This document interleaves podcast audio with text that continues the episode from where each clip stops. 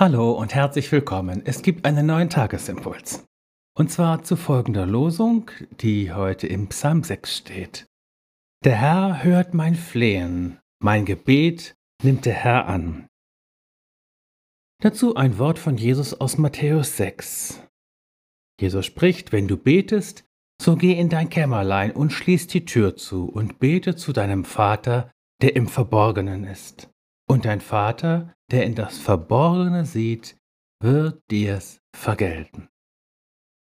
Beten im Kämmerlein, darum geht's heute.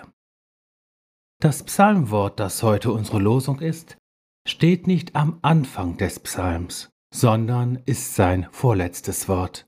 Das bedeutet, dass eine solche ruhige Gewissheit, nämlich bei Gott erhört und angenommen zu sein, etwas ist, was sich manchmal erst im Laufe des Gebetes nach und nach einstellt. Manchmal auch etwas ist, zu dem wir uns regelrecht durchgraben müssen. Nur eines sollten wir nicht tun, aufhören zu beten, ohne diese Gewissheit erlangt zu haben. Was nützen uns die vielen Anliegen, wenn bis zum Schluss unklar bleibt, ob unser Gebet überhaupt etwas bewegt und wirklich zu Gott durchdringt?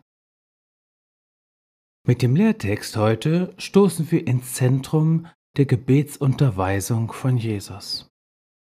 Hier geht es nicht mehr um das eine oder andere Anliegen, sondern vorrangig noch einmal um die Frage, zu wem wir denn nun beten.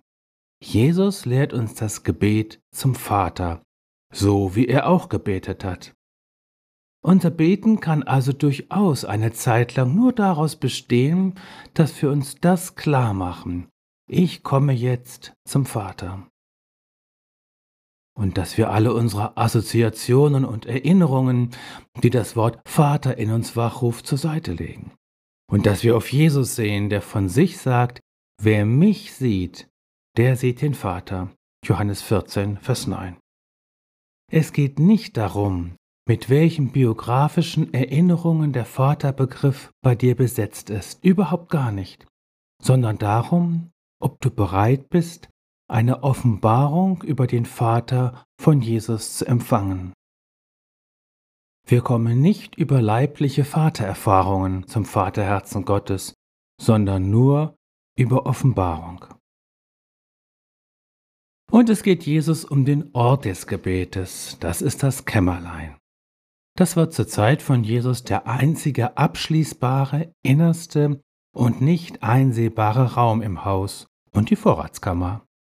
Will heißen, das Kämmerlein ist dein Herz, der Innenort deiner Seele, dort, wo du ganz bei dir selbst bist und wo es nicht mehr darum geht, einen bestimmten Schein aufrecht zu erhalten oder einen gewissen Eindruck zu machen, der Ort, an dem du, wenn ich das so sagen darf, nackt vor Gott bist, aber auch erkennst, wie reich du in Gott bist. Hier lagern nämlich deine geistlichen Reichtümer und Ressourcen, zum Beispiel auch die oben genannte Erhörungsgewissheit. Es ist ein überaus kostbarer Ort, der das ganze Haus erst zu dem macht, was es ist. Geh an deinem Kämmerlein, nicht achtlos vorüber, denn es ist der Vater, der dort auf dich wartet. Lass ihn doch nicht warten. In Jesus bist du gesegnet mit dem Zugang zum Vaterherzen Gottes. In Jesus bist du aber auch gesegnet mit einem reich gefüllten Kämmerlein. In Jesus bist du gesegnet, angehört und angenommen.